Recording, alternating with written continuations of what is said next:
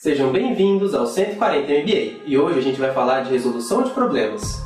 Meu nome é Marco Gomes, eu sou o fundador da Bullbox e do Mova Mais. Falar sobre resolução de problemas é sempre muito perigoso. Eu preciso ter muito cuidado com o que eu vou falar aqui para não gerar o aprendizado errado em vocês. Mas, no geral, a lição é: às vezes, para o empreendedor, é mais lucrativo deixar um problema continuar acontecendo do que resolvê-lo. Vide o trabalho das telecoms, que muitas vezes não resolvem os problemas e continuam lucrando bilhões. O que eu quero dizer com isso? Que você deve prestar um serviço horrível, ruim para os seus clientes e, e perdê-los? Não, não é isso. Por favor, não entenda errado. É que muitas vezes a quantidade de clientes que tem um problema é baixa. Então, se você for ficar neurótico para resolver todos os problemas possíveis do seu negócio, você não vai conseguir atender a faixa de clientes que realmente te gera lucro e que realmente te gera negócios. Sempre é mais importante você saber os problemas que você deve resolver dos que você não deve resolver.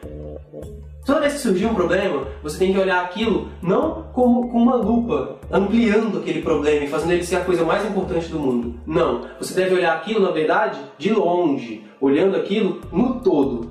Existem a maior parte dos seus clientes ou uma quantidade significativa da sua receita está sendo impactada por aquele problema acontecer? Se sim, você tem que resolver. Agora não, você tem 10 milhões de clientes, dos seus 10 milhões de clientes, é, meio por cento está tendo esse problema e ainda é o meio por cento que não te gera maior volume de receita. Pô, provavelmente você pode deixar esse problema continuar acontecendo, você não precisa resolver ele agora, porque você tem outros lugares para investir a sua energia e os seus recursos para fazer com que os outros 99,999% dos seus clientes fiquem ainda mais satisfeitos e tenham mais, mais, mais recursos e mais é, soluções vindas da sua empresa e do seu negócio do que se focar com uma lupa naquele problema menor que acabou de acontecer.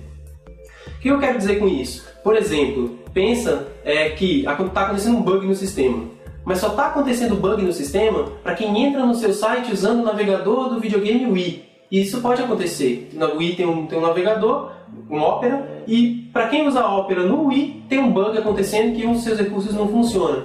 Pô, será que vale a pena você desprender recursos de tecnologia e outros milhares de recursos, provavelmente, milhares de reais, para resolver esse problema no navegador do Wii? Ou será que não é melhor você pegar esses recursos e melhorar a experiência de todos os outros usuários que usam todos os outros navegadores?